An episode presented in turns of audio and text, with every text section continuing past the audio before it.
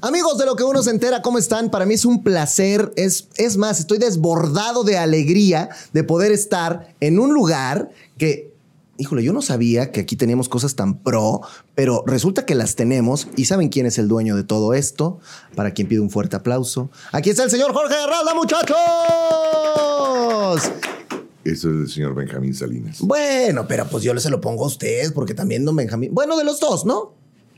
¿No? Bueno, sí, en parte. Sí. Porque sí, yo lo vengo sí, sí. administrando. Exactamente, exactamente. Y qué bonito les quedó. Sí, estuve pensando que iba a decir bienvenido a. No, no, bienvenido usted a mi casa. Sí, no, Este claro. es, el, es un foro que hemos diseñado en multiformatos.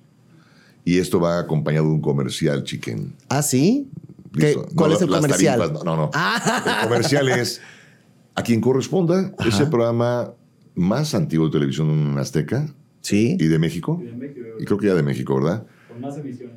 Y te tengo una mala. ¿Cuál es la mala? Soy el más actualizado. ¿Te has percatado? No, no, es que me encanta porque todo, todo, el, todo el tema de que multimedia. de ustedes, no me frieguen, chiquen. A ver, el equipo de quien corresponda fue el primer equipo en todo Televisión Azteca en entender que la tecnología y el tema de los celulares podía utilizarse de otro modo y están haciendo cosas espectaculares con los teléfonos celulares.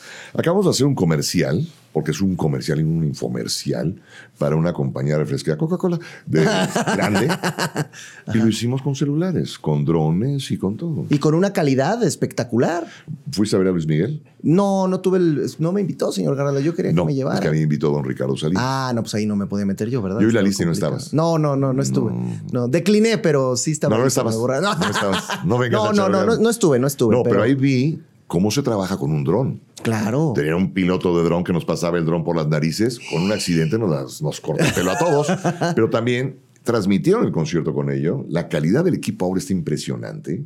Ahora haces unas cosas maravillosas. Pero es que, a ver, de hecho, hoy estamos de aniversario, 11 de diciembre, estamos festejando un año más de quien corresponda y, y eso nos da mucho gusto porque de verdad es que esta evolución y esta manera de no quedarse, usted bien podría haber dicho, bueno, a ver, tengo el programa más importante de televisión azteca, tengo el programa Eso lo que la gente... él. Y yo también lo creo. Y, y tengo el programa que más gente conoce, hay un indicativo ahí, la gente dice, ¿sabe qué? No se deje. O sea, ahí está. Usted se pudo haber quedado así, tranquilo, pero entonces no se queda ahí. Siempre es de, vamos a hacer ¿Por qué te otra a cosa, vamos ahí? a crecer, vamos a innovar. A ver, 11 de diciembre.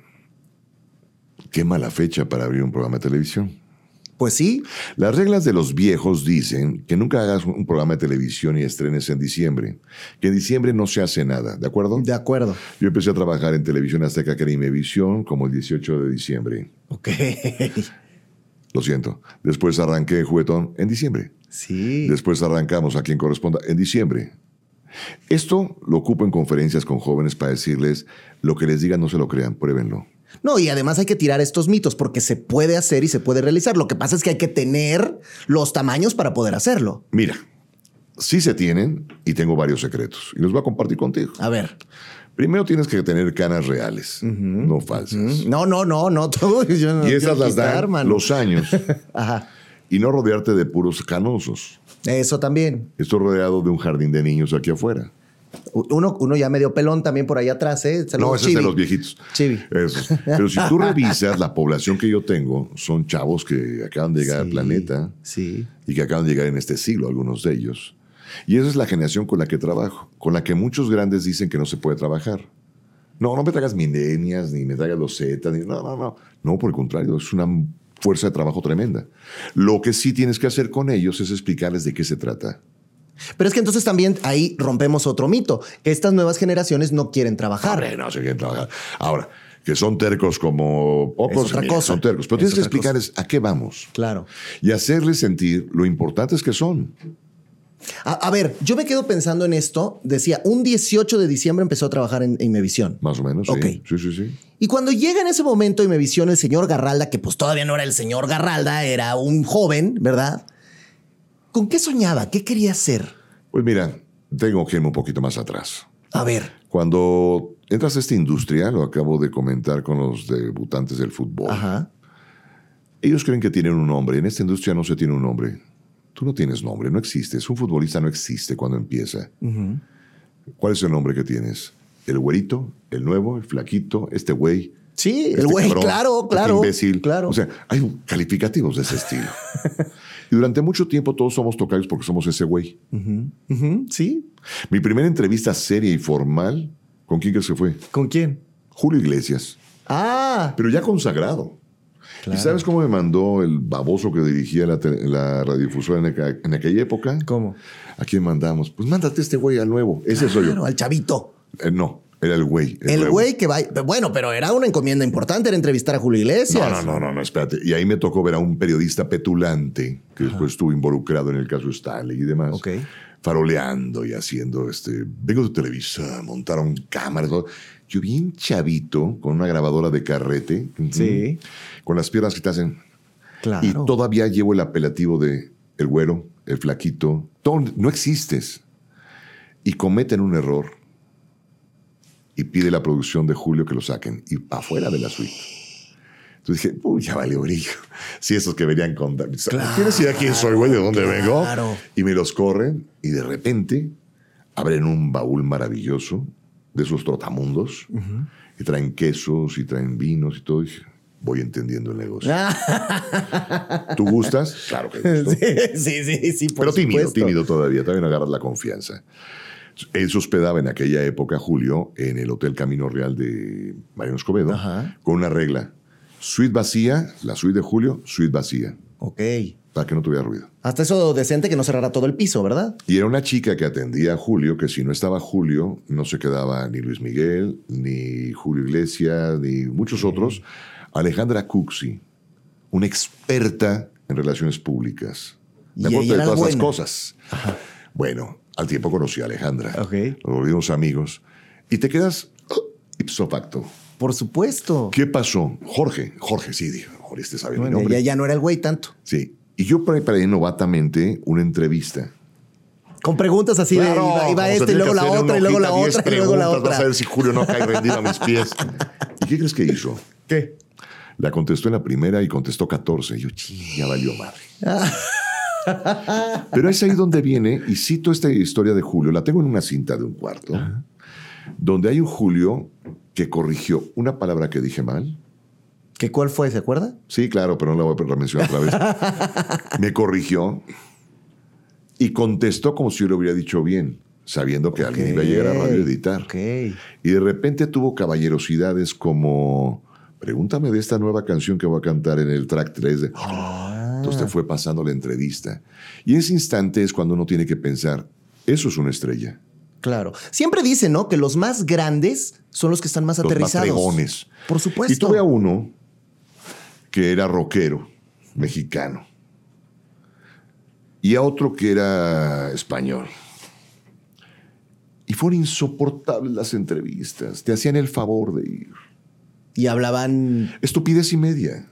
Pero cuando te tocó ya un Julio Iglesias, sin que seas nadie, es donde empiezas a valorar. Y te curtes, porque te curtes, no hay de otra. Y la verdad, la verdad, la verdad, aprendes mucho cuando entras bien chavo a este negocio. Por supuesto. Y si te dejas llevar de la mano, aparece un Julio Iglesias con esos comentarios. Y aparece un Alberto Cortés y te invita después a verlo en el Teatro de la Ciudad de México agradecido de la entrevista que, te- que le hiciste. Que yo le comentaba a mi esposa en ese momento, dije, no comentes nada, pero también se entrevistó él solo. Me decía que le preguntara. Bueno, un- pero es que te pueden poner el balón, o sea, el, el pase te lo pueden dar para que remates a la portería y le metas al ángulo, pero también está en ti patear el balón o dejarla que pase, ¿eh? Y también hay que saber cuando estás aprendiendo. Claro. ¿Estás de acuerdo? Sí, sí, sí, totalmente. Hubo una historia interesante en Radio Fórmula. Bajan de las nubes a dos grandes estrellas de los medios. Fernando Marcos Sí, y Ángel Fernández, comentaristas deportivos. sí. Y les hacen un programa que se llama Ocar Deportivo. Ok. Y un día me piden que por favor baje a conducir el programa. Los deportes y yo no somos cuates. ¿Para qué voy a bajar ahí? Pero ¿Estás de no, no, no, no, no, no. No, no, no, me da lo mismo a mí eso. Ok. Entonces, ¿para qué, ¿para qué jolines? Y me dijo en aquella época el señor Roger Azcárraga. Porque se van a matar un día estos dos. se peleaban O todo sea, el día. era mediar, era mediar entre los dos. Entonces, me encantaba porque hasta para pelear eran caballeros. Wow. En serio. Le voy a romper su madre. Maravilloso. Es que, bueno, a ver, si uno escucha. Te voy a partir tu madre, cabrón. No, no, no, no, no, no, no. Le voy a romper su madre. Es que escuchar estas crónicas deportivas de, de Ángel Fernández, del Mago Septién, de toda esta gente, ¿no? De don Fernando Marcos, que hablaban y bueno, pues era el, el lenguaje que se utilizaba en esa época, pero, pero qué refinado se escuchaba todo, ¿no? A ver, tú cerrabas las llaves de micrófono en la, en la mesa, las cerrabas, controlabas los micrófonos. Lo que yo no contemplé es que tenían dos extras que controlaba el operador. no, bueno, y ahí Y entonces, eh, esa, fue histórica porque me bajaron a controlarlos y que no se pelearan porque me decían, los dos lo quieren a usted. O sea, para que se controlen, dejen de, de hacer ridículos de viejitos. Sí, sí, sí, bajo, ¿no? Ya bajas. Y de repente, le voy a romper su madre. Yo, ya, tranquilos. Y el operador me hace, que significa que cerró tarde los potenciómetros. Y había y salido se que le iba a escuchó, él le voy a romper su madre. Pero al final salían y se ponían a discutir sobre cuestiones profesionales que eran deliciosas. Por supuesto, y el aprendizaje, ¿no? A ver, te voy a citar a un compañero Sí. mío, somos de generación y es muy amigo mío. Me acusó de que le tumbó un diente. ¿Y sí? Llorón. Fue un accidente. Ah, Él- él- se él- chocó con mi puño, ¿no? Pues sí. Esas cosas que uno no sabe. ¿Qué pasan? ¿Qué Toño pasan? de Valdés. Claro, claro. Toño de Valdés en los deportes. Eh, Toño de Valdés es bastante más grande que yo. Sí, y se ve, ¿eh? Se ve. Se, le nota, se le Y nota a mi Toño. Toño te dije que me la debías. y, este, Y te y él fue a mi primera comunión, a mi bautizo y era el niño grande, lo sacaban del lugar. Con eso te digo todo. Toño es un ejemplo de cómo se le aprende a los viejos. Claro.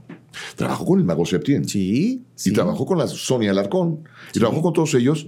Y aunque conducía con ellos los eventos, aprendía, aprendía, aprendía, aprendía, aprendía. aprendía. Y es hijo de una gran voz de México, don Jorge de Valdés. Y, y- y- y otro, Eso, eso es educarse. y otro claro ejemplo de que los más grandes están aterrizados. Yo me acabo de encontrar a Toño hace un par de semanas en un centro comercial, se detuvo, me fue a saludarme, a su esposa, tipazo Gloria, Toño de sí. Valdés, con el que tuve la fortuna de trabajar un tiempo. Y de verdad es que yo los veo a ustedes y, y- y me llama mucho la atención cómo llegan a la gente. Porque ahí está Julio Iglesias y ahí están las pláticas y ahí está estos grandes, ¿no? Como los que nos acaba de platicar. Pero en algún momento viene este interés por decir, ok, estoy realizándome como profesional, estoy realizándome como periodista. ¿En qué momento entonces es, ahora quiero ayudar a la gente? Ah, eso, eso va ligado a todas estas historias. Ok. Yo fui criado para eso. A final de cuentas, tengo una madre que tiene una labor social mental y que obliga a sus hijos a agradecerle a Dios, a la vida, o como quieras verlo, que te va bien. Tus tragedias de vida, me río sobre ellas. De plano. Claro, porque son imbéciles tus tragedias y no las conozco. Pero No, no, pero- pero tiene sentido, Yo sé claro, que son estúpidas. claro, claro, claro. Tragedias las que tiene otra gente en Por México. supuesto. Primer punto. Segundo, cuando yo era niño nos llevaban a las, ¿cómo se llaman? Las posadas Ajá. a una casa de niñas huérfanas en San Pedro de los Pinos. Y había que hacer las piñatas con engrudo. Las primeras vas con una jeta que Dios guarde el hora. Y las que siguen, ya vas preparando la piñata de harina, la de la broma, la de los juegos, la de... Vas participando. Pero y ese se te niño hace una labor social normal, te es Pero, este niño tenía esa sensi- sensibilización o lo veía algo como normal. ver, eso te lo tiene que sembrar. Ajá. A ver, topas con un Ricardo Salinas que Sí. no conoces. Compró la televisora. Y si tú un día platicas con Patti Chapoy, Patti Chapoy y yo tenemos una historia, aunque ella viene de Televisa y yo estoy aquí en Imevisión. Sí. Yo fui y le dije a Patti, yo ya me voy. No te vayas. yo ya me voy. yo me voy. Vete a saber quién compró. Claro. Y de repente topo con un hombre que el primer reto fue muy simpático porque me dijo, entra a su oficina, dejé Radio Fórmula por, por estar aquí. Ok. Y eso, esto la platico pocas veces, pero de repente entro con un Ricardo Salinas y me dice, ¿qué estás haciendo en Fórmula? Pues tengo un noticiero que se llama Línea Directa, Jorge Garralde, 40 grandes comentaristas. Pues ya estaba mi nombre, ya, ya, Ya, tenía estaba, ya, nombre, ya, ya no era el güey, muchachos. eh, ya no, ya, tenía mucho tiempo de que no era el güey. 40 grandes comentaristas. La neta del planeta es que yo nada más pasaba el micrófono a los grandes comentaristas, ¿no? pero yo ya tenía que saber quién era el güey que pasaba. Pero ahí ¿no? estaba el nombre, ¿no? ya O sea, ya, ya, sí, En la claro. mañana muy temprano me- se comunicaba a Carlos Monsiváis y te decía, Garralda, dígame la nota principal del periódico. Entonces yo le leía las notas de los principales diarios, pasaba la- el noticiero, el, espe- el- este espacio, y de repente decía, vamos con el comentario de Carlos Monsiváis. Y el cabrón hablaba, pero como si hubiera leído el periódico y le hubiera estado ahí en la nota. claro, como si lo hubiera redactado, por supuesto. Las tablas, un Pues señorón en ese momento, eh, el presidente dijo, hizo. Pues yo le leí la nota en la mañana. Llegó, escuchaba el gato pasando por ahí. Pero es que ahí O sea, están las tablas y ahí también hay un gran gritando, "Ya se aprendizaje. desayuno", y esas cosas. Otra- Eso se lo platico después.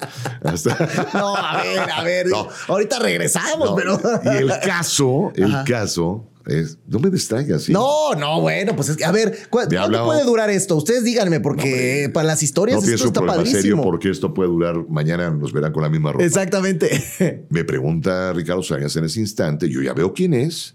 Es un hombre con el que ya empiezo a tener unas charlas. Sí. Yo hago un programa de televisión no comercial que se llama Quien Corresponda. No es comercial. Totalmente. Y hay gente que dice, ay, qué bonito su programa. ¿A usted le gusta la gente que sufre? No, no. Ah, no. Pues es que es lo que hace el programa. Claro. Entonces me dijo, ¿qué haces en fórmula? Le dije, pues hago un noticiero estelar, ¿verdad? En la mañana. ¿Y cuánto cobras ahí? 10 pesos. Perfecto, muy bien. ¿Y qué haces aquí? ¿A quién corresponde? ¿Y cuánto cobras? 10 pesos. Muy bien, necesito que te la juegues conmigo y te vengas para acá. Ese fue el, así fue la entrada de, de Ricardo. Piénsalo. Y voy a confesar una cosa, Ricardo, que, que creo que un día te la conté. Me dejó en su oficina pensando. Y en ese momento me paré y agarré su teléfono. Perdón, ya así como... Hoy no lo haría, fíjate. Pero en ese momento marqué y tuve tres llamadas claves en mi vida. A ver. Aprende a usted. Ok. Le hablé a la experiencia de los medios. Pedro Ferriz. Don Pedro, me está pasando esto. Ay, flaquito. Qué buena noticia. Ya me cuentas el noticiero de la noche. Bye. Por ahí tenía un, ahí ya verá, un voto por quédate. No, ahí me cuentas. Bueno, pero. No, no, no. Ahí me cuentas. Ok, ok. Lo dejó abierto. La experiencia familiar. Y le hablé a mi papá. Dijo, qué decisión más difícil, Jorge. Porque así llegan las cosas. Y yo, oh, di sí o Pero no. entonces tampoco hubo un- Sí, sí o no. Sí o no. Y ni sí ni no. Ahí me cuentas. Uh, chala. Tercera llamada a mi esposa. Dije, oye, me está pasando esto. Y escuché la sabiduría de la juventud y de quien te quiere. Ajá. Y me dijo, mira, Garralda, ojo, cuando tú, siempre repito esto, pero cuando tu mujer te habla por apellido, la cosa está... No, y es que ya va en serio, ya, va la en serio. es Sí, Pon sí, sí, atención, sí, baboso, que te están hablando. Mira, Garralda, si te digo que sí y resulta un éxito, lo vamos a gozar todos.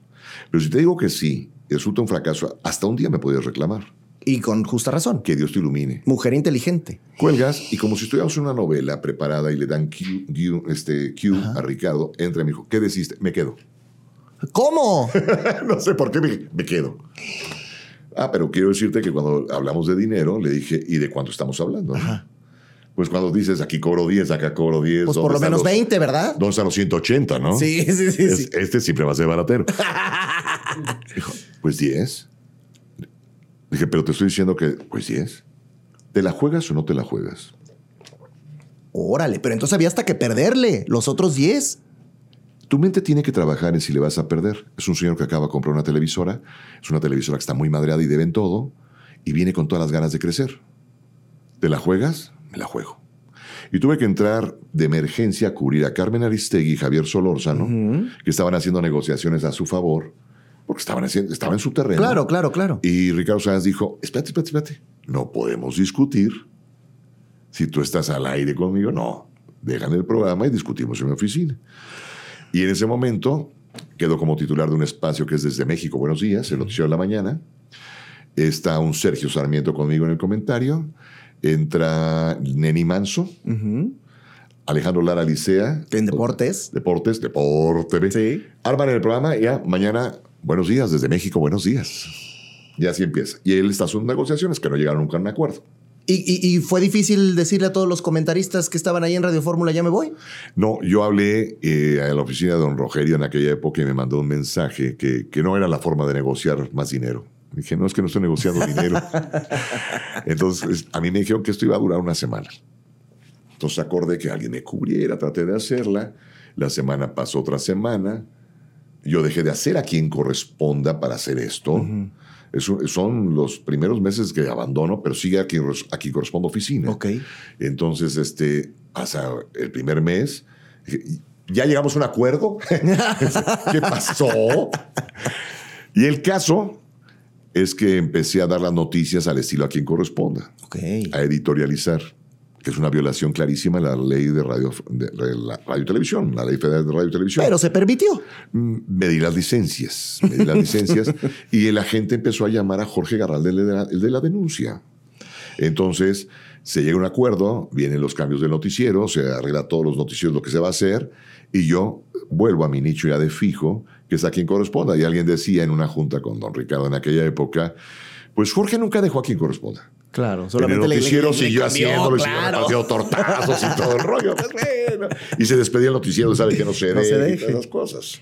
En esa época estamos tan chavos que Rocío Sánchez Azuara iba a ser el noticiero meridiano. Primero me lo dieron a mí y de repente no, que se quede con a quien corresponda y traen a Oscar Mario Beteta Ajá. y a Rocío Sánchez Azuara, Para hacerlo. Que, que no sé a quién se le ocurrió esa mancuerna. Estaba. No, no, Sí, sí. es alguien que le gusta mezclar nitroglicerina con dinamita para ver si, si hacen hoyo en el suelo. Porque las dos personalidades están Sí, de sí, vuela era- todo, sí, ¿no? Sí, sí, sí, sí, sí, sí, totalmente. Después de esto, topo con un Ricardo Salinas. Un Ricardo Salinas que ya empieza a conocer lo que hago. Pati Chapoy no me deja ir. Yo tengo una oferta en ese momento para ir a Univisión, Telemundo, una televisora en Monterrey, una en Guadalajara. Y yo ya estoy empacando.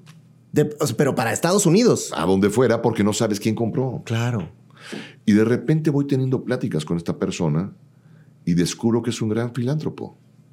Y eso es una cosa muy bonita, porque entonces machaban las ideas. Es un hombre que sabe hacer negocios, Sí. pero de repente a- aquí tenemos un conmutador Harris, la marca.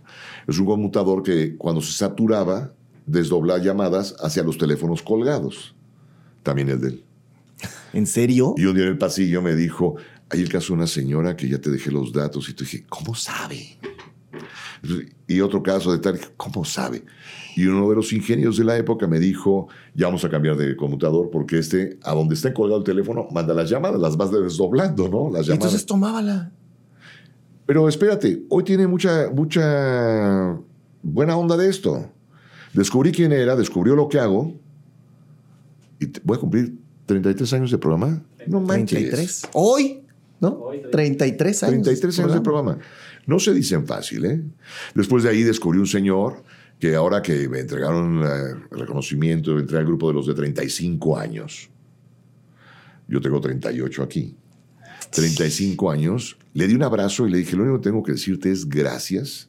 Estoy más loco que una cabra, lo reconozco. pero me has comprado todas mis ideas. Cuando presentas una idea como fundación, Sí.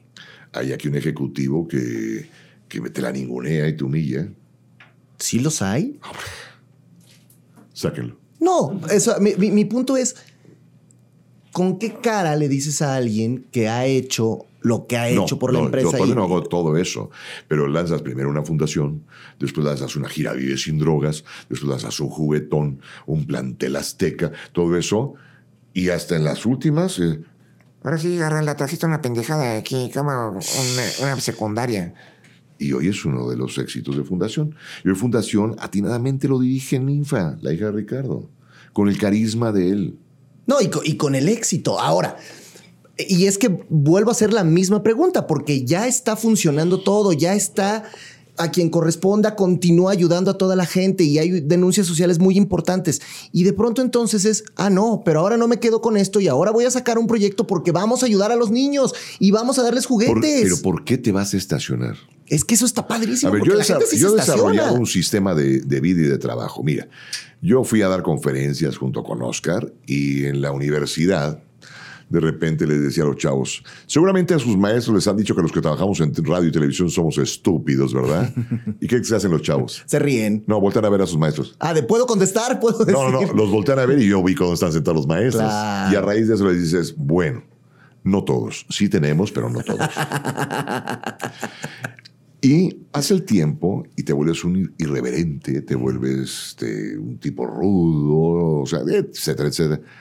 Llegan las nuevas generaciones de comunicadores y escuchas a muchos de ellos que te citan que en su clase alguien citó a quien corresponda, a Jorge Garralda. Dices, wow, antes nos mentábamos la madre y hoy te, hoy te citan en clase. Bueno, esto, esto creo que nunca lo he platicado, pero lo voy a platicar ahorita. Yo iba en el último año de la preparatoria y nos hicieron una visita guiada a Televisión Azteca. Estábamos decidiendo a qué nos íbamos a dedicar. Y recuerdo perfectamente que como público nos trajeron a quien corresponda. Yo entré al foro de quien corresponda y lo vi y, el- y la fuerza. Y yo dije, wow, estaría padrísimo trabajar un día haciendo, quizá no esto, pero, pero ahí, en ese mismo lugar. Y yo me enamoré desde ese momento de Televisión Azteca. Y ¿Cómo crees? hoy aquí estamos. Esa es, esa es la influencia. A ver, esa la influencia me llena de orgullo. Gracias. Tengo muchos comunicadores que dicen que lo hicieron porque te conocieron, porque vieron el programa de televisión. Hacer televisión es difícil. Sí. Muy difícil. Mira, yo me he ido a casa, camino a casa, decidiendo cómo va a ser mi renuncia. Porque mañana no voy a regresar, se van a la mierda todos. Yes. Pero otra parte de mí dice, pero mañana que llegue, voy a... Claro. Y platicaba con algunos chavos y les decía, eso es la adrenalina pura que trae uno adentro, la dinamita. Se van a la fregada todos, pero agarrados de la mano que no sobre ninguno. y mañana que llegue, porque soy un ser humano. Claro. Y los que trabajamos en este lugar somos sensibles. Y todo es aquí es histriónico, es más escandaloso que lo normal. No, pero entonces es, a ver, ¿es reinventarse o es añadirse a lo que ya vamos haciendo? Es, es complementarse. A ver, yo veo programas a quien corresponda de antaño y me pongo a llorar. Ok. No manches, cómo nos veían. Pero, a ver, a quien corresponde siempre ha sido referente y siempre ha sido este programa donde la gente está pero ahí. espérate, espérate, espérate. A quien corresponda tenía notas de seis minutos. ¿Quién ve seis minutos ahora? Claro. ¿Estás de acuerdo? Y estamos habl- a ver, pero esto también es muy interesante porque entonces la televisión ha evolucionado. Mucha gente dice, hoy es el Internet, hoy son las redes sociales, pero la televisión no deja la fuerza y no pierde la, la- la vigencia y no pierde lo que es. Cito a un Ricardo Sabinas. ¿La tele va a morir seguro? Hablen mal de él en la tele. Vas a ver como en cinco minutos. Ya, párenla. Esto, La tele no muere. Por supuesto. Nos hemos transformado. Cuando yo vengo en todas esas transformaciones y experimentos, una hicimos una transmisión en una tragedia desde Tabasco, fue en Tabasco, donde montamos una antena con helicópteros rusos de la Marina, nos quedamos ahí y Oscar buscó por Nextel, que existía en aquella Claro. época, Nextel, las coordenadas. Dimos las coordenadas, nos instalamos y transmitimos. Y los ingenieros decían, ¿pero por qué se la jugaron? Porque había que transmitir. Y de repente nos ganamos el, el mote de que éramos los primeros que habían lanzado una transmisión con esa antena, con las coordenadas en... ¿En cuánto tiempo armamos? Cinco minutos, ¿no? Sí, como siete minutos. Siete minutos y los técnicos, ya está. Pero también me lo chantajeé. Le dije, ayer hice esta transmisión y el otro equipo tardó como tres minutos en montar". Ustedes es más, se tardaron cinco Bueno, más. Nos fuimos a Argentina y ya estábamos aburridos. Le hicimos caso a un tonto en la televisión y fuimos a traer un programa para que quitaran lo que yo hacía. Güey, ya sabes, hasta descubrimos que se había embolsado lo que no, pero bueno. Que son historias que también pasan y Eh, pasan seguido. Y estábamos aburridos un día ya en el hotel. Iba un mes, ya, ya está. Te pico un ojo, te pico un ojo, ya, ya no sabes ni qué hacer, ¿no? Y de repente dije, ¿y si transmitimos hasta México? Entonces pusimos mi Mac, Sí, una computadora. una, una laptop, que no te podías mover porque te friseabas, Ajá, sabes, ajá. Sí. Eso fue hace 15 años. Que esa era te ¿En iba a preguntar, ¿qué, qué estamos hablando? ¿no? Cuando esto estaba. to- todo el tema tecnológico estaba pues, realmente en pañales en ese Y sentido. en Argentina, tres veces más Claro, separados. claro. Y el caso es que pusimos todas las cajitas que encontramos, libros, todo, para que me la altura. Pero la transmisión es, hola México, no sé, hacías así, y te juro que Pero ahí estaban haciéndolo. hicimos la transmisión y recibí una llamada a Oscar de, ¿cómo lograron hacer la transmisión de, en vivo? En vivo, con un poco de delay y todo. Nada, tomamos una foto y nos daban crédito. No manchen. Que se la jugaron, te la tienes que La tele es jugársela. Pero la tele es color, es alegría, tenemos que hacer todo eso. ¿Cómo hacer para jugársela cuando ha habido varios momentos históricos en estos años en que los han querido callar y los han querido callar de una manera fuerte? Por ejemplo, después de lo del caso Stanley, que, que hubo una persecución grande contra la televisora y contra la gente que estaba aquí y que no querían que, que dijeran las cosas. O de repente cuando a un político no le gusta que Jorge Garralda le tire. O cuando hay gente así que, que, que intenta. No, no, casi no sucede, casi no sucede. ¿Cómo, ¿Cómo seguir adelante cuando estas cosas pasan? Te alquilaste para eso. Amas lo que haces. Al primer tortazo te largas. Y al segundo, tercero, cuarto, décimo, Jaja, no me dolió. ¿Nunca jugaste ese juego? y se va haciendo la piel más dura. No sé, te vuelves más sensible. Yo no veo películas donde la gente sufre. Prefiero ver Bambi y lloro cuando matan a su mamá. Que esa la lloramos todos, esa sí es muy y triste. Dumbo cuando su mamá lo Sí, sí, sí. Es lo más tierno que llevo a ver. Sí. Pero ver una película de sufrimiento, no, ya conozco México. Acabo de descubrir por alguien que instruye a políticos, ya sé el secreto, puercos, que una de las clases es vean a Garralda. Vean a Garralda. Es la radiografía del México que quieres gobernar. Uy. Ese güey ya recorrió la República. Yo conozco toda la República. Nunca me pintaron un prado de verde para que yo dijera qué bonito. No, vi la mierda en la que estaba. Hoy te puedo decir que Acapulco no lo jodió el huracán. Ya estaba jodido. Lo único que hizo es que volteáramos a ver Acapulco. Por supuesto. La pobreza ya estaba. Yo atendí ese Acapulco con el huracán Paulina. Y ahí descubrí que alguien autorizó construir donde bajaba un río. Que ese asesino ya había muerto, pero es alguien que autorizó construir una colonia ahí. Y cuando llegó el huracán Paulina, no golpeó hacia Acapulco como lo hizo Otis. Golpeó la montaña y bajó todo el agua. Pero el agua tomó su rumbo. Y don- aquí había un río. No, no, no son casas. Aquí había un río. Y arrasó todo. Es que, es que me llama mucho la atención todo esto porque yo leo a veces comentarios en redes sociales donde dicen es que Ricardo Salinas Pliego debería ser el presidente de este país porque lo escriben, no la gente. Y entonces pienso y digo también, ¿cuántas veces le han dicho a Jorge Garralda, ¿por qué no dejas esto y te vas a otro lugar en el que puedas estar como un funcionario o puedas dirigir el país o puedas hacer estas cosas? Muchas veces, y- pero a ver, no es fácil eso, chicken. A ver, soy en ser tú el principito de... A ver, soñar es muy lindo. A ver, me meto a las elecciones, hacemos una buena campaña de comunicación hecha por profesionales. No miento, digo la verdad. Y con Pues- un background que respalda y- y- y todo. presentas tus cartas credenciales de lo que has hecho y andas ganando. ¿Tú crees que eso es el triunfo? No, porque viene todo lo, lo de después. Sería el primer presidente que estaría llorando seis meses en, en la- en los pinos.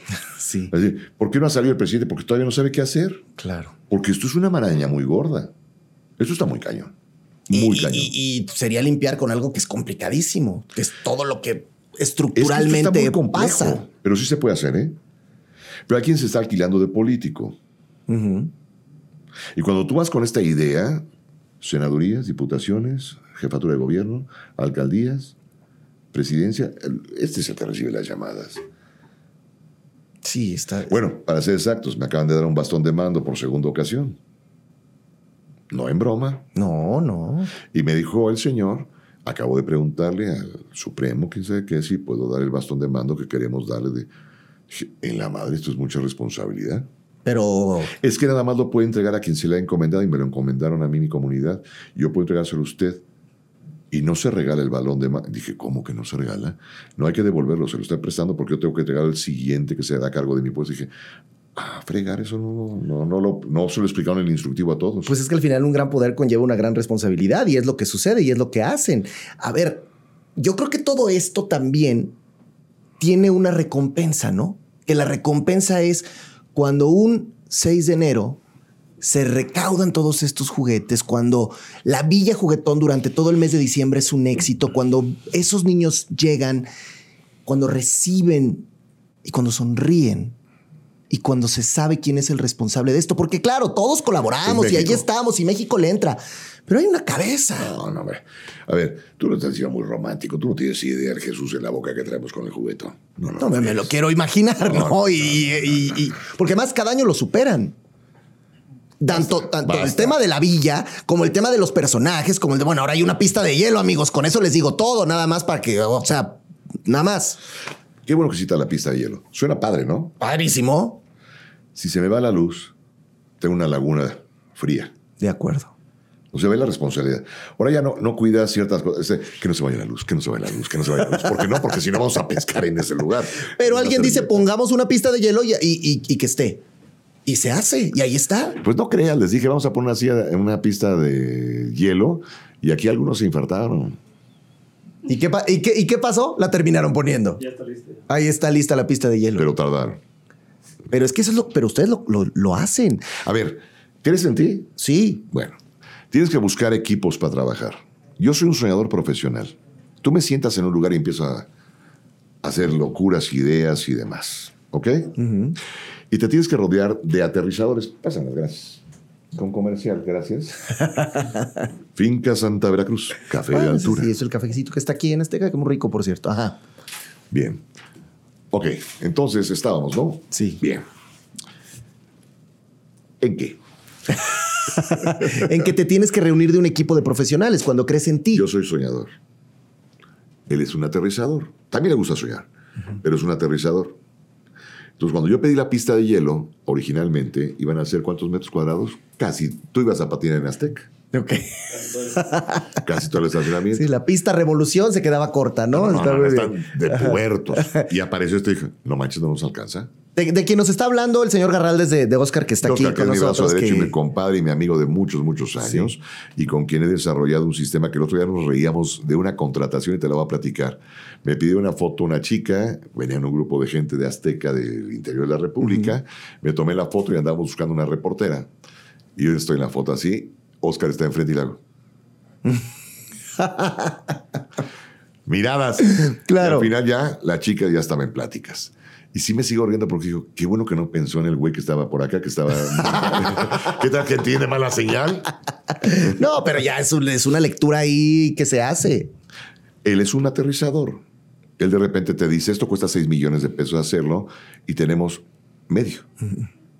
Y algo parecido, porque trató de meterme en una pista de, de acrílico. No, hombre, la porra. ¿Las conoces esas? Bueno, pero es que hay un aterrizador, pero también es el como sí. Porque Ah, eso sí. es lo importante. El no no existe. A ver, si tú preguntas a toda la gente que me rodea aquí que era el chaleco, todos so- somos como sí. Sí. México está lleno de cómo no. Ve a una oficina de gobierno y vas a ver cómo no. Ve a un restaurante y cómo no. Todo el mundo, ¿cómo no? A ver, no. ¿Cómo sí? Claro. Y te voy a platicar de un amigo que tengo que cruzaba Estados Unidos constantemente y lo detenían porque había un homólogo delincuente y lo detenían y lo mandaban al cuartito. Yo me salía, lo esperaba y a veces hora y media en lo que soltaban del cuartito Sí, porque sí. no era el culpable. Sí. Y un día topó con una chica, como sí, que le dijo, tienes un warning porque tienes el mismo nombre que una persona. ¿Te someterías a estas preguntas? Le hizo todas las preguntas de rigor y le dijo, va, va, va. Cuando salió dijo, creo que no me van a volver a detener. Y no lo han vuelto a detener por, por esto. Claro. ¿Qué pasó? Eh, la chica era una como sí. Como sí, es mi chamba, voy a hacerlo. La gente aquí, todos tienen derecho a un día a estar de muy mal humor. Sí. Somos seres humanos. Oye, hay días que No, no, y pasa y es normal. ¿Estás de acuerdo? Sí. Bueno, ese día no atiendes gente. Claro. ¿Crees que no me, no me pesan algunas cosas en la vida? No, por supuesto. Hay días que estoy cansado, maestro. No, o, o- o enojado, hubo No, un pleito de no, lo que no sea, da- pues qué. Ahí sí tengo un control de mí. Si me enojo contigo, contigo es la bronca. Con ellos nada. Pues eso no está fácil, ¿eh? No, pero por si ellos no me, no me hicieron nada. Y aquí tengo que aguantar a mucha gente en la vida que, que se enoja con su mujer y que lo aguante todo el mundo a la mierda. No, no. ¿Por qué va a ser igual? No. E incluso se vale ah, el concierto pasado de, de juguetón que decíamos, ¿dónde está el señor Garralda? Y yo sé que en su casa estaba el señor Garralda que se moría de ganas de, de estar ahí y, y que veía y que todo, pero está ahí. No, estaba enfermo desde allá dirigiendo cámaras. Estoy viendo demasiado esto. Claro, claro, claro. Y no, y no cesa en lo que hace y en la lucha y en estar ayudando y en estar Me apoyando. encanta Eso que la, gente, gente lo diga, ve. ¿cómo lo lograron? Lo hicimos, nos pusimos a hacerlo. Es que no es está que sí se va a hacer. Tengo halagos de la gente aquí en mi casa en Azteca, en Grupo Salinas, afuera. Halagos como si lo hace Garralda, sí va a suceder. Por, porque siempre sucede algo.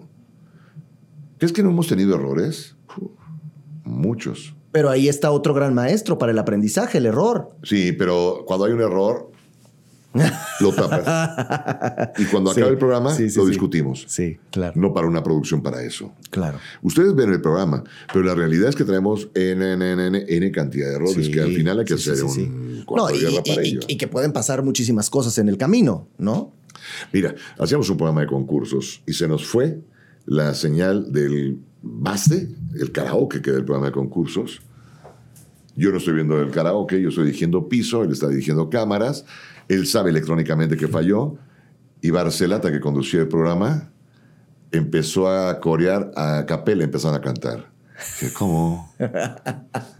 A ver, si tú crees en lo que estás haciendo, yo creo en lo que estoy haciendo.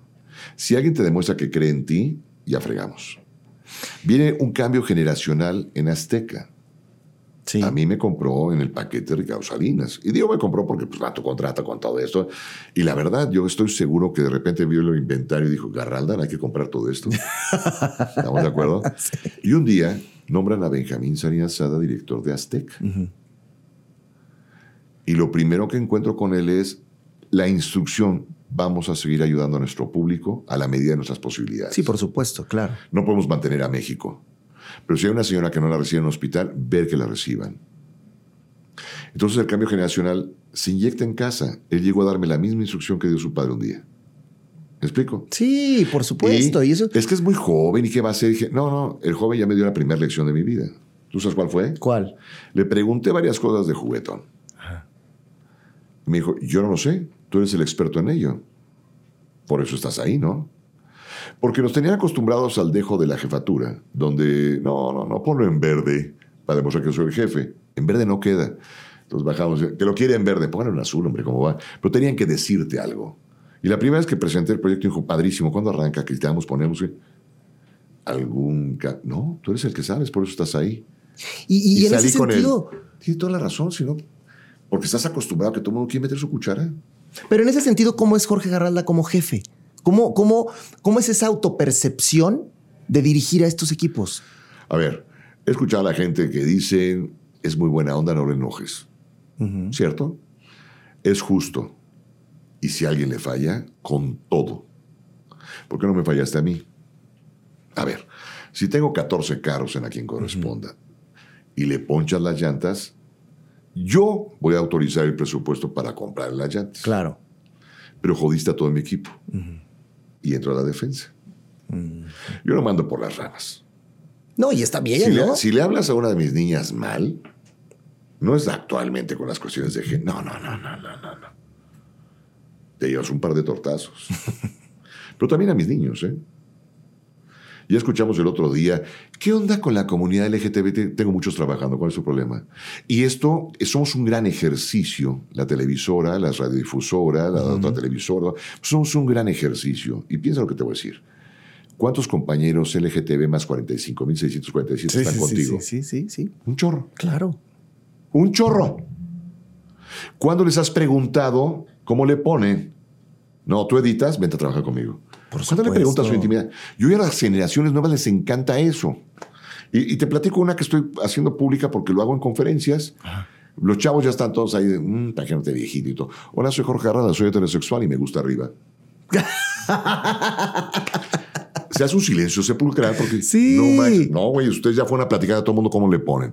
Y les gusta que los pongan a la lista de y cuaracoto sexual, porque me gusta piolín cuando desayuno cereales en la mañana y sufro de. Sí, claro, llámate como quieras. Pero ¿qué sabes hacer? Eso no me importa. Tienes que hablar de tu sexualidad, es tu generación. Y perdónenme, esto, esto incomoda a muchos. Yo soy muy respetuoso y nadie podría decir nunca macho, misógino, este, trans- no, homofóbico. No. No les pregunto cómo le ponen. ¿Cómo editas? Padre, vete a. Claro, por supuesto. Oye, este cuate es gay. Y te voy a platicar una padrísima de mi esposa. Que venga Perengano y Sutano. Gays. Pero que no bailen con su pareja. ¿Por? Es que bailan increíble.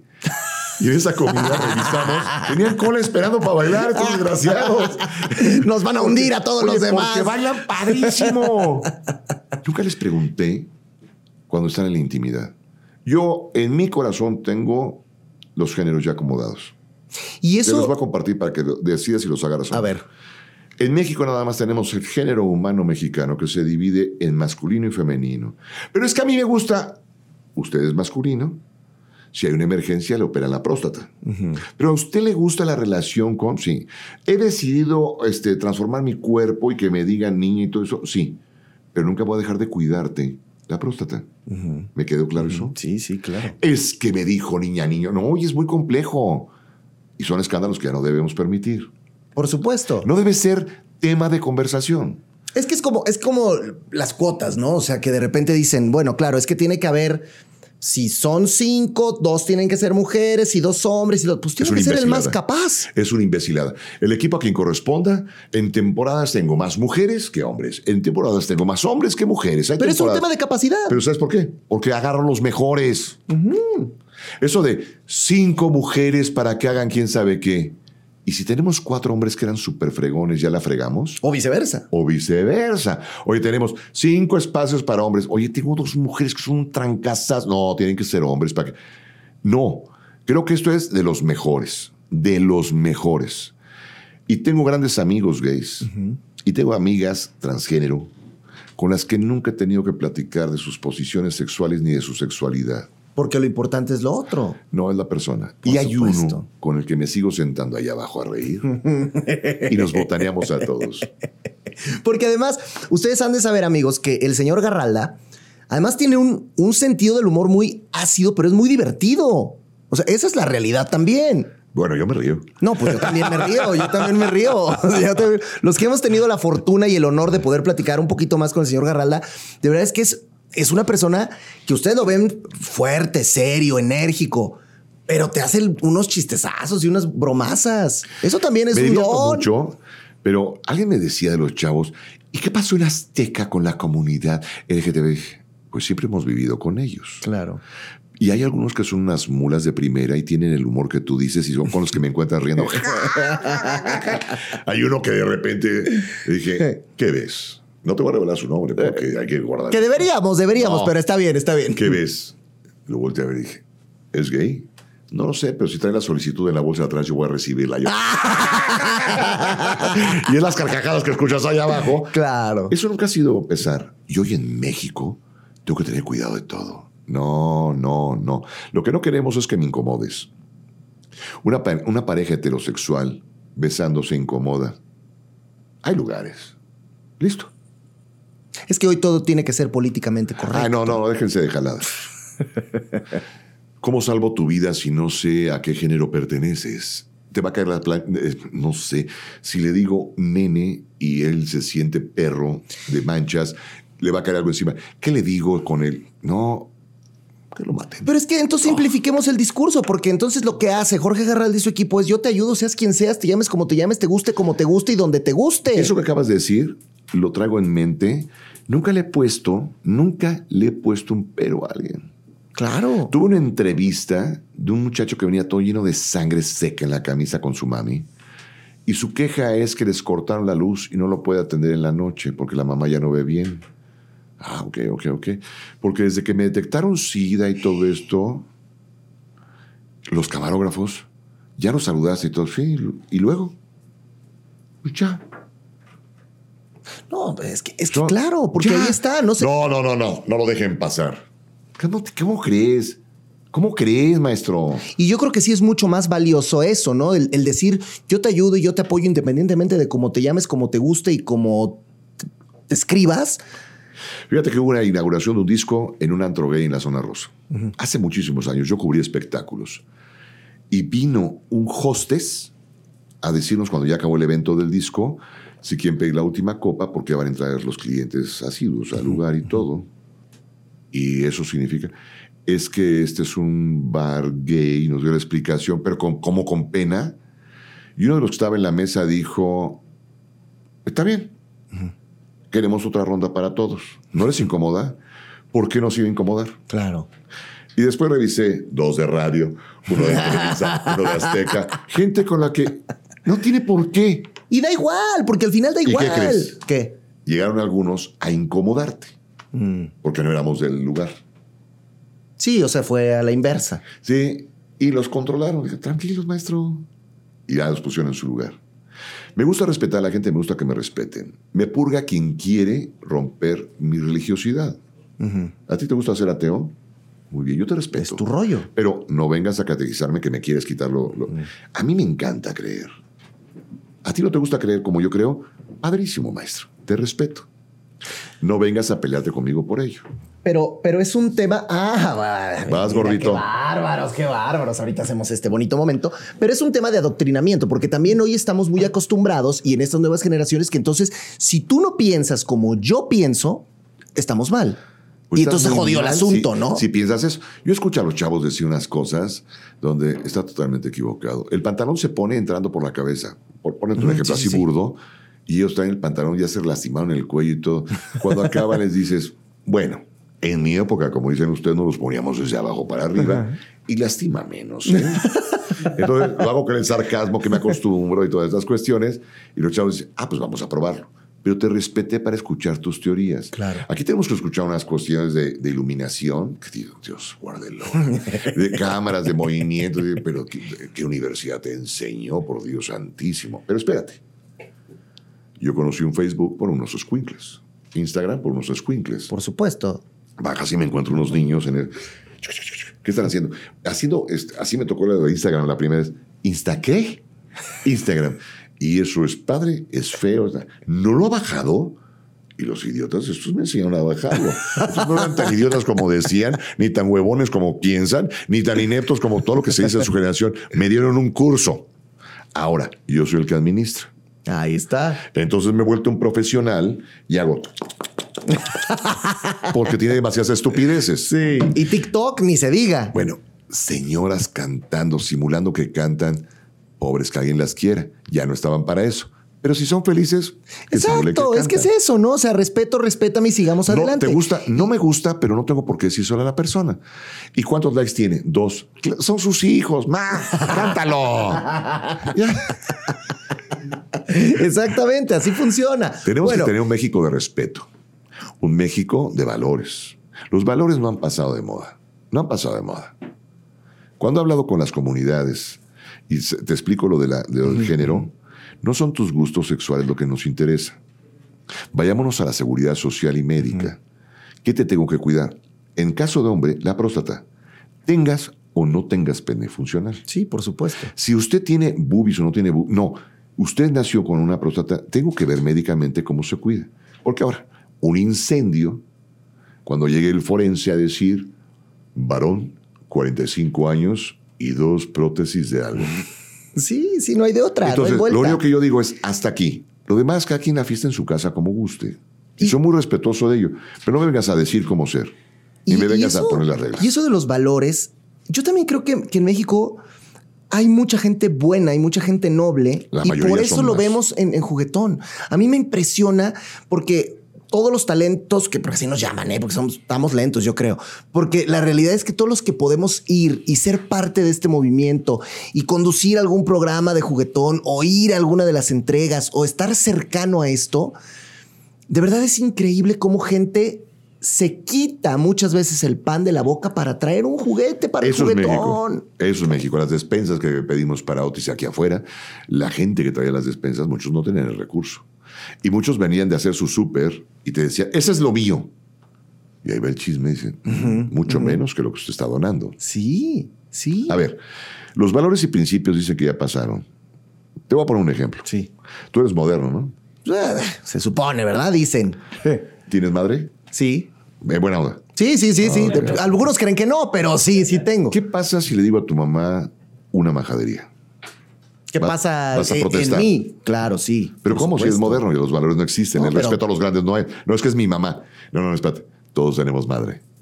Los respetos siguen siendo para los que nacimos con ello y los piden los jóvenes, porque ustedes mismos no piden ser respetados. Todo el mundo se tatuó. Y se tatuaron unas estupideces tremendas y obras de arte. Sigo viendo un tatuaje de una niña con unos alcatraces en la parte de atrás que yo babeaba del artista que lo hizo. Sí, sí. Y veo otros que traen una fecha de cuando murió su abuelita. Y mi siguiente pregunta es, ¿y eso qué es? ¿Cuándo murió mi abuelita? ¿Y tienes Alzheimer? No. Es para acordarme de ella. Ah, pues padre. Pero hizo cosas buenas tu abuelita. Muchísimas. Pues recuérdala. Claro. Y si te da Alzheimer, ya no tienes que recordarla. Sí. Pero hoy estás marcado como res, güey. Pero con una cosa... ¿traes verdad? ¿Tú traes No, no, ninguno, ¿eh? Cero. Ni uno. Chiquen, Y me podría remitir a las pruebas, pero no creo que quieran ver, ¿verdad? Recuérdate. Así, o sea, podría quitarme todo aquí, pero pues no, no tampoco se trata de que. No, ni uno. Cero. O sea, soy moderno, pero también, pero hasta eso. Un día vamos a platicar sobre los tatuajes. Sí. Porque los tatuajes, aunque les pese a los jóvenes y crean que lo pensaron ellos, se decidió que se los pusieran. ¿Tú sabías eso? No. A ver, a ver. ¿Tengo tiempo? Pues, cinco No, minutos. no, ¿Cinco minutos? No te pongas en ese plan. ¿Cinco minutos y ya nos vamos? Pues que me la cara vieron o ¿Sabes que qué? estamos estrenando este gran estudio. Bueno, ¿hacemos segunda parte o qué? ¿Se puede o no se puede? Eso que acabo de hacer es para que prendan el aire acondicionado. Ah. Mira, ya no nos va a dar tiempo. No te tatúes. No, cero, ¿eh? De verdad. Cero. A ver, si tuve el pelo verde, rosa, amarillo y azul. Yo lo conocí así. Y voy a, pl- a platicar algo. Vi a tu esposa, Ajá. la vi contigo y dije, qué hermosa mujer. ¿Qué no ha visto las greñas de su pinche novio? Porque además primero fueron largas las greñas, ¿eh? Y luego cortas, pero de colores. Y un día este baboso me cayó bien, pero dije, pero hay que educarlo, de veras. Y a la fecha topo con tu esposa ahora Sí, sí. y le sigo dando el pésame. No, bueno, dice, lo ¿Qué da mucha gente, yo creo, ¿Qué ¿eh? estaba pensando? Pero yo siempre lo digo, a ver, ahí el del buen gusto soy yo. Quedó claro, ¿no? Fíjate que no lo había visto así. A la que hay que hablar del buen gusto es a ella. Exacto, yo, yo tengo un gusto, o sea, yo, bueno, pero Sí, se ve bruto que no eres, ¿eh? Yo soy un apreciador de lo bueno y del arte. Bruto no eres. Muy buena bajada. Y agradecerte que este día tan importante estés con nosotros.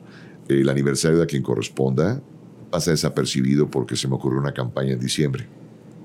Pero qué campaña. Y es una campaña que yo iba a cambiar cada año para hacer algo para la gente, pero empezó a acuñarse, acuñarse, acuñarse, acuñarse, y hoy está metida en el ADN de mucha gente.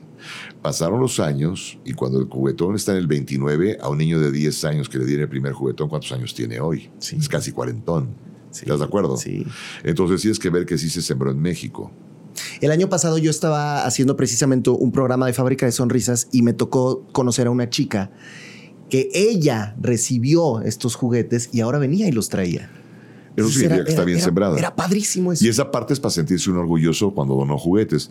Y es un jalón de orejas para los políticos que dicen que esto ya va a cambiar, cuando en la misma cola de hace 29 años vuelve a estar un niño del juguetón, pero ahora con tres hijos, su esposa embarazada, y se van formando para recibir nuevamente un juguete. Quiere decir que nosotros, en la iniciativa privada con el juguetón, hicimos una labor para México y por México. Ya crecieron y están pagando el boleto, devolviendo lo que alguien hizo por ellos.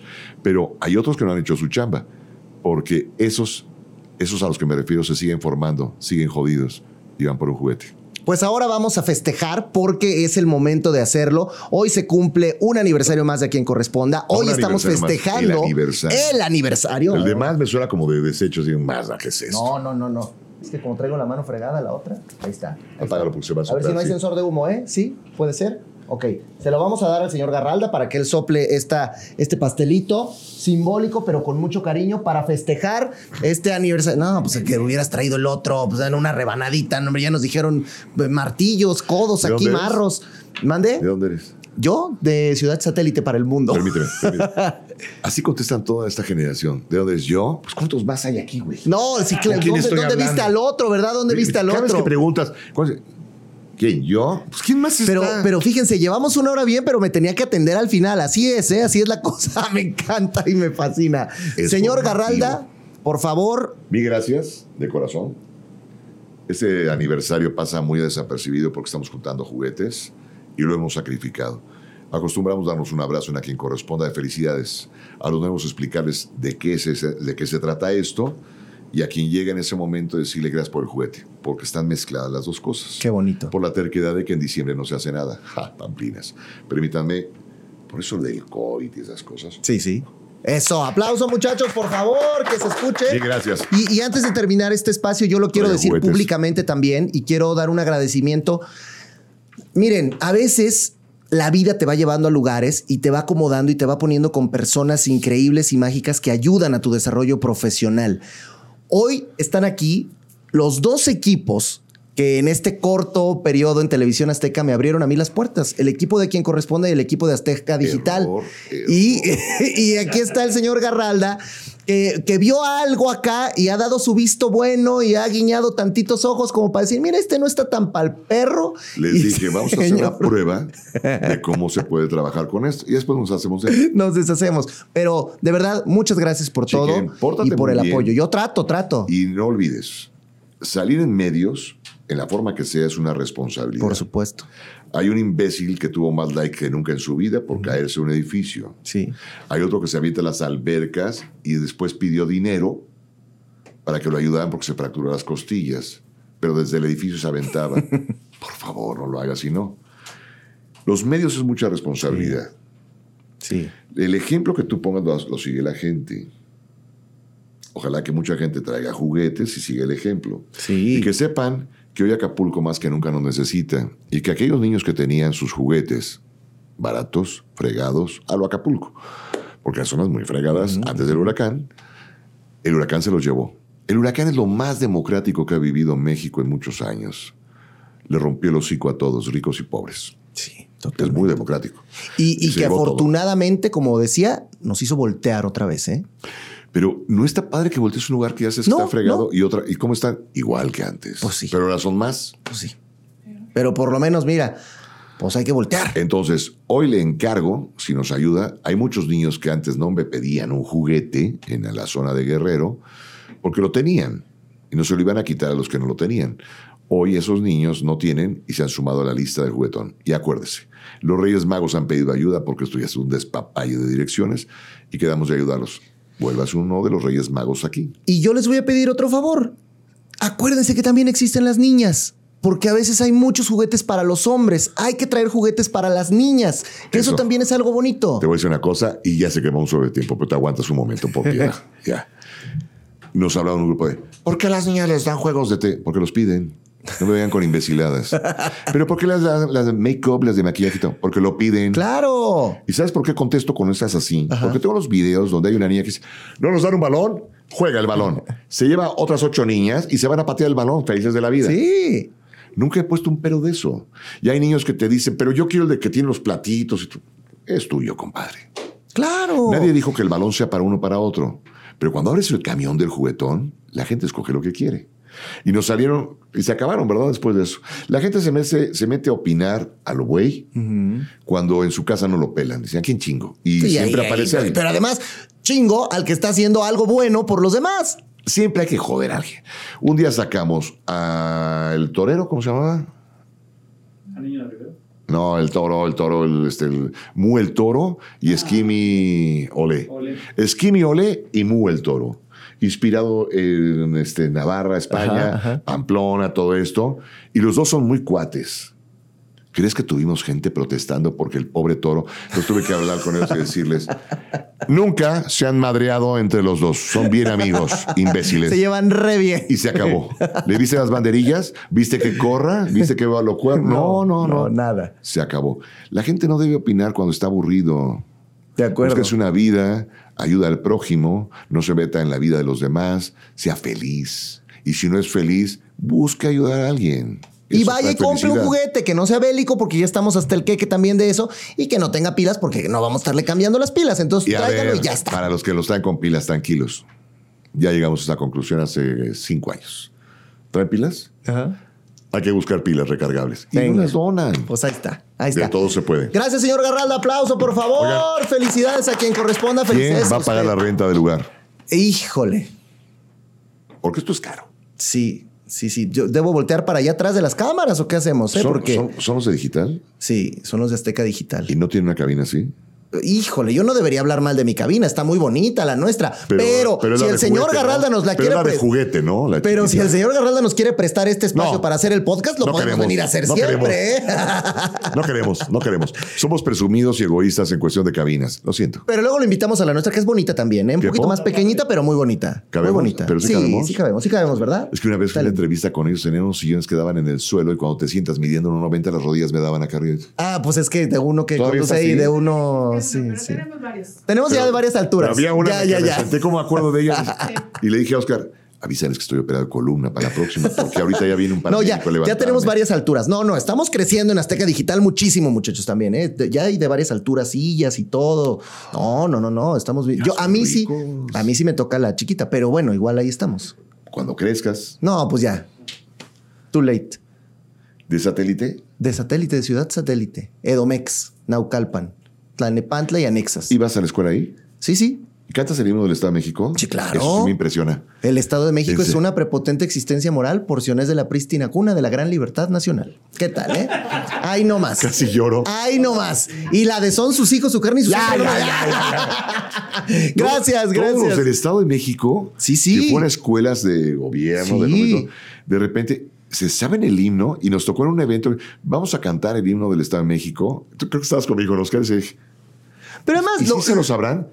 Y el auditorio, creo que éramos los dos únicos que no cantábamos el himno, decía, en la torre. pero como suele suceder, no lo sabemos, pero sin tener noción de lo que dice, ¿no? En realidad, la prístina cuna, la gente no tiene ni idea. Entonces, bueno, así es. Pero lo cantamos a mucha honra. ¿La priista cuna? No, no, no, Ah, no. no, no. La prístina. Ah, yo te... Bueno, está bien, pero... Vámonos, ya está. Ya gracias, nos va- gracias, nos vamos. Gracias, Señor Garralda, un placer, siempre un privilegio platicar Oye, con usted. Nos vemos en otra ocasión y te explico lo de los tatuajes. Me parece fantástico. Y no hagas una tarugada. Me encanta la idea. Gracias. Esto es de lo que uno se entera, gente famosa. Que da la nota. ¡Vámonos!